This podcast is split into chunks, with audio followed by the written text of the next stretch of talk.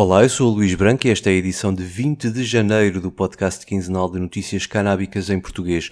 O 4 e 20 sai nos dias 4 e 20 de cada mês no esquerda.net e na tua aplicação de podcasts. Subscreve também os outros podcasts do esquerda.net, como o Alta Voz, com leituras longas de artigos, os Cantos da Casa, com o melhor da música portuguesa, o Mais Esquerda, com registros de debates e conferências, e o Convocar a História, um podcast de Fernando Rosas, com convidados diferentes todas as semanas. E agora vamos às notícias.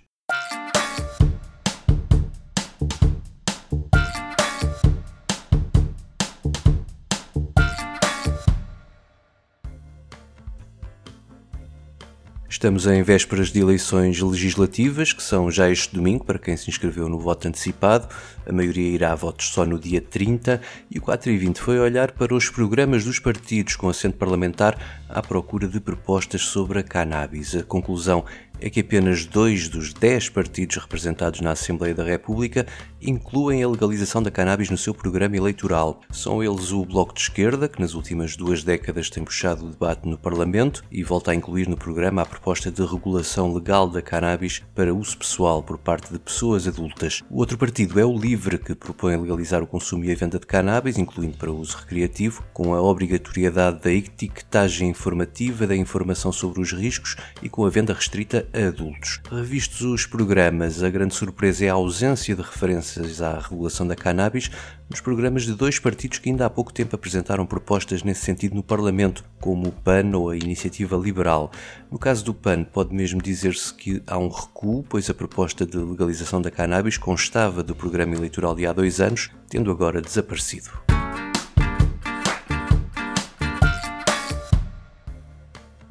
No campo científico, as últimas semanas trouxeram notícias sobre investigações a propósito dos canabinoides como arma de defesa contra a Covid. Um dos estudos de uma equipa da Universidade Norte-Americana do estado do Oregon conclui que duas componentes da cannabis sativa, os ácidos CBGA e CBDA, conseguiram impedir o vírus de penetrar em células humanas saudáveis. Estas componentes são precursores do canabidiol, ou CBD, que é usado em suplementos alimentares e cosméticos. Os investigadores dizem que elas foram eficazes contra diferentes variantes do vírus e acreditam que combinar a vacinação com tratamentos com estas substâncias irá dificultar a infecção. Outro estudo veio da Universidade Canadiana de Waterloo, no Ontário, e vai no mesmo sentido, concluindo que o canabidiol aumenta a resposta das células a várias proteínas proteínas-chave produzidas pelo genoma do coronavírus. Na prática, ao combinarem o CBD com as proteínas virais, descobriram que aumenta a capacidade de ativar a apoptose, que é uma espécie de morte celular programada que elimina as células infectadas, ou seja, aumenta a probabilidade de parar a infecção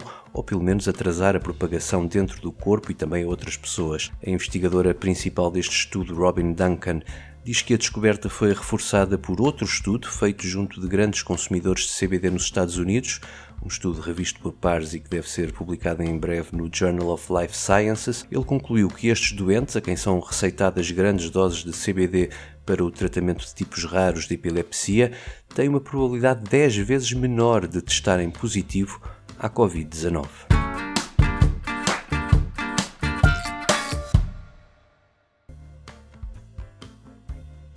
Em Itália, a proposta de referendo à legalização deu um novo passo em frente, com a validação por parte do Supremo Tribunal das cerca de 630 mil assinaturas recolhidas pela campanha no ano passado. O número é mais do que suficiente para fazer avançar o referendo e agora só falta mais um passo, que é a luz verde do Tribunal Constitucional, prevista para o dia 15 de fevereiro. Caso haja essa luz verde, cabe ao governo marcar a data e o mais provável é que se realize esta primavera, entre 15 de abril e 15 de junho. A proposta que vai a referendo acaba com a criminalização do cultivo da cannabis e também de outras plantas e cogumelos psicoativos, mas não cria um sistema de vendas legal e regulado e mantém uma multa para a posse e o consumo.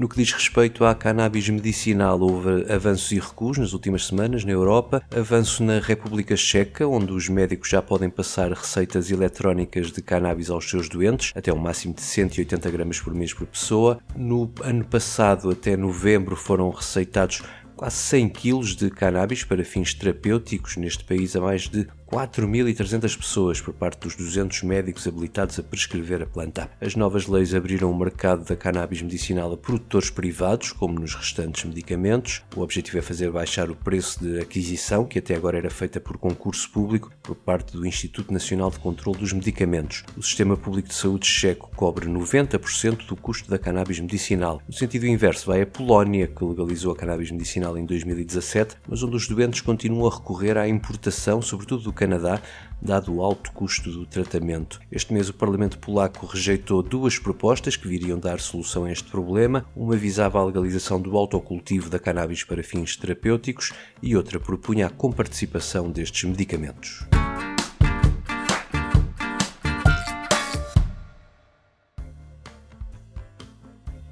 Em Israel, os dados revelados pelo Ministério da Saúde dizem que o programa de cannabis medicinal já inclui mais de 109 mil doentes e tem reservadas mais de 4 toneladas de cannabis por mês, 90% das quais em flores e 10% em extratos como os óleos de CBD e THC. Estas 4 toneladas referem-se à quantidade elegível, mas calcula-se que a quantidade realmente distribuída não ande muito longe, em qualquer caso acima das 3 toneladas. A maioria dos utentes do programa diz usar a cannabis para o combate à dor e quanto à quantidade mensal total autorizada, os números estão bem distribuídos. 23% têm licença para consumir 30 gramas por mês, 20% têm a de 20 gramas e outros 20% a de 40 gramas. Seguem-se 14% dos doentes com licença para consumir até 50 gramas mensais, 8% até 60 e 4% até 70 gramas, com os restantes 11% com licenças iguais ou superiores a 80 gramas por mês.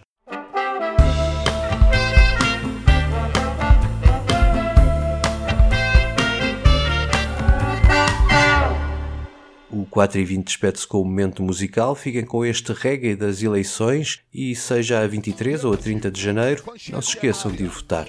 Eu volto no dia 4. Até lá. Tenho mil razões para não votar. Quando há eleições, estou-me a Hoje não vai dar. Tanto sol, tanto sol, quero ir à praia. A menina mais bonita quer ir passear. Ainda por cima estou em estágio para ver a bola. Não posso evitar. Mais do que um dever, ele é um direito. Uso meu poder e o voto não rejeito. Razões para ir votar. Eu voto pelos dois e fico a ganhar. Continua a dançar. Vai só, vai só, vai só. Eu que gosto de opinar e mandar bitite. mais austeridade. Aí aguenta, aguenta. E dá-me jeito que o governo continue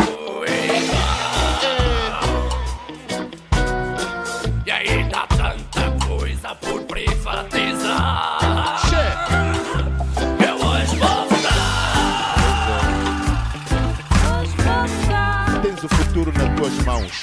Tu podes mudar. Se não queres que mandem na tua vida, conquista o teu voto. Quem tem boca arranja sempre uma saída. Conquista o teu voto.